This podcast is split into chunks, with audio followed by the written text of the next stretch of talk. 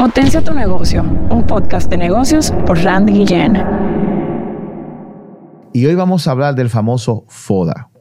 Y tenemos con nosotros que va a conversar y compartir este episodio una vez más a Noel de la empresa Alpha Consulting que se dedica a estudios de mercado. ¿Cómo estás, Noel?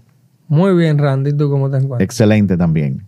Entonces, para los que nos se conectan, ¿qué es un análisis FODA? La palabra FODA corresponde a las letras de cuatro palabras, son las siglas, que son fortalezas, oportunidades, debilidades y amenazas. Repito, fortalezas, oportunidades, debilidades y amenazas. Y aquí hay algo muy importante que la gente debe entender. Estas estos cuatro aspectos de este análisis se dividen en dos partes. Uno es uno que tiene que ver con análisis interno del negocio y uno que tiene que ver con análisis externo del negocio. Lo que tiene que ver con el análisis interno del negocio son las fortalezas y las debilidades. En pocas palabras, cuando yo hago un levantamiento de las fortalezas de mi negocio, yo tengo que mirar hacia adentro. ¿Qué tipo de cosas uno busca, Noel, cuando está haciendo las fortalezas a nivel interno en un negocio?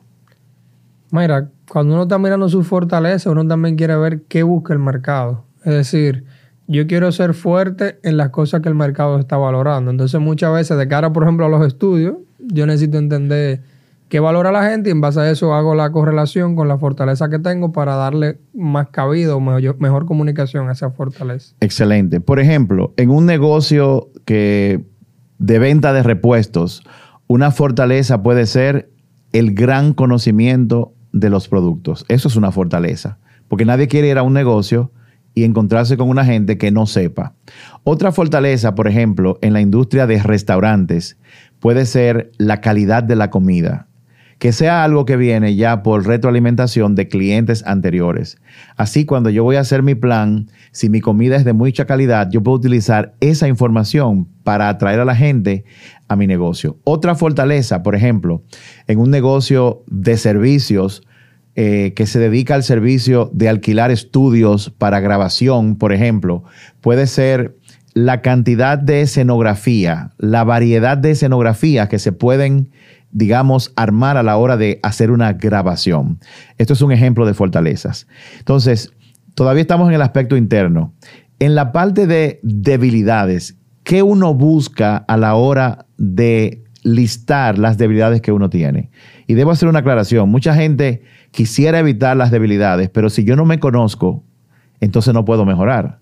Si no sé lo malo que estoy, no puedo mejorar. Y tampoco, si no sé lo bueno que tengo, no sé qué ofrecer. Pero en debilidades, ¿qué uno busca, Noel, por ejemplo? Mira, llevándolo quizá al contexto de los estudios de mercado, porque ahí siempre te lo voy a llevar a ese contexto.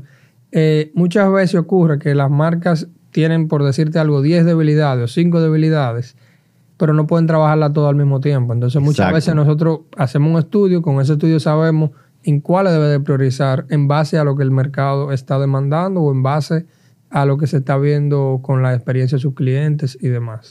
Algunas debilidades típicas que nosotros hemos encontrado en negocios, y esto aplica a muchos negocios, es, por ejemplo, baja calidad de los productos, pobre servicio al cliente, poco conocimiento de, de la industria, también puede ser falta de parqueos. Me encanta este restaurante, me encanta este salón, pero no tiene parqueos. Esas son cosas muy importantes que deben ser listadas porque el FODA, sobre todo en fortalezas y debilidades, mezclado con todos los otros estudios de los que hemos hablado, nos ayuda a saber por dónde vamos a encaminar el negocio, cuáles estrategias vamos a elegir. Entonces, fortalezas y debilidades tienen que ver con un aspecto interno. Entonces, un aspecto externo son las oportunidades y las amenazas. ¿Qué es una oportunidad? Una oportunidad es algo fuera de mi negocio que si se diera y yo lo aprovecho, puede significar para mí una oportunidad de vender más. Eso es una oportunidad. Por ejemplo, digamos que yo tengo un restaurante en un sector o un salón de belleza en un sector y de repente a una cuadra van a construir un complejo de apartamentos, de más de 50 apartamentos, y eso va a estar listo en casi un año. Eso complejo de vivienda cerca de mi negocio es una tremenda oportunidad. ¿Por qué? Porque eso significa que van a venir más personas cerca de mi negocio. Otra oportunidad puede ser, por ejemplo, en el caso de Zoom, cuando vino la pandemia, la gente no conocía Zoom, pero como todo el mundo estaba encerrado, ellos no tuvieron que hacer un estudio de negocios, de, mercado para eso el hecho del encerramiento se convirtió en una oportunidad para ellos porque la gente tenía que comunicarse y al ellos tener una plataforma de comunicación de video y audio, eso se convirtió en una oportunidad. Noel, cuando se hacen estudios de FODA, ¿qué otras oportunidades tú puedes ver que salgan de los estudios de mercado que te lleguen a la mente? Mira, muchas veces se detectan, así pensando rápido, oportunidades de cara a localizaciones. Es decir, muchas veces uno analiza bien, eh, vamos a decir, panorama de competidores, players importantes, dónde están, y puede encontrar una laguna o un vacío donde hay carencias y obviamente se detecta una oportunidad de posicionarse ahí o de colocarse ahí. Eh, y bueno, y hay otras cosas más. No sé si, si quiere que siga hablando. Sí. sí, ¿qué otras cosas te ocurren en oportunidades? En oportunidades cuando tú haces mucho análisis de tendencias, o sea, nosotros muchas veces hacemos benchmark internacionales, que eso también usted mismo lo puede hacer directamente, y en esos benchmark internacionales tú vas a detectar cosas que se están haciendo en otros países, te va a abrir un poco la mente, y ya luego cuando tú lo aterrices acá, puedes detectar si algo de eso está dentro del ámbito de oportunidad, dentro de un FODA, por ejemplo. Qué bueno. Otra oportunidad, otro ejemplo de oportunidad, por ejemplo, en la industria de climatización, me refiero a las empresas que venden aires acondicionados residenciales, empresariales o de vehículos. El verano es una oportunidad. Estoy haciendo mi plan de negocio, estoy haciendo mi plan de negocio y de repente los científicos dicen que este verano va a ser más caliente de lo normal. Entonces yo estoy haciendo mi plan de negocio en septiembre del 2023 y en el 2024 viene un verano muy caliente, entonces yo tengo que anticipar y utilizar esa oportunidad para yo suplirme de mucha mercancía para que cuando llegue el verano, que es donde más se venden aires acondicionados, dicho sea de parte, dicho sea de paso, entonces yo poder utilizarlo. Ojo, mucha gente confunde las, las oportunidades con fortalezas. Mucha gente dice, yo tengo una oportunidad de mejora dentro de mi empresa. Eso no es una oportunidad. Una característica de una oportunidad es que es algo que usted no controla. Usted no controla el clima. Usted no controla que otro construya un edificio. Usted no controla una pandemia. Y hay todas las cosas que ocurren, crean oportunidades de negocio. Y por último están las amenazas, que también es un aspecto externo al negocio. Las amenazas son todas aquellas cosas, acontecimientos que de darse pueden ir en detrimento de tu negocio, le pueden hacer daño. Por ejemplo, una amenaza eh, típica es la subida del dólar.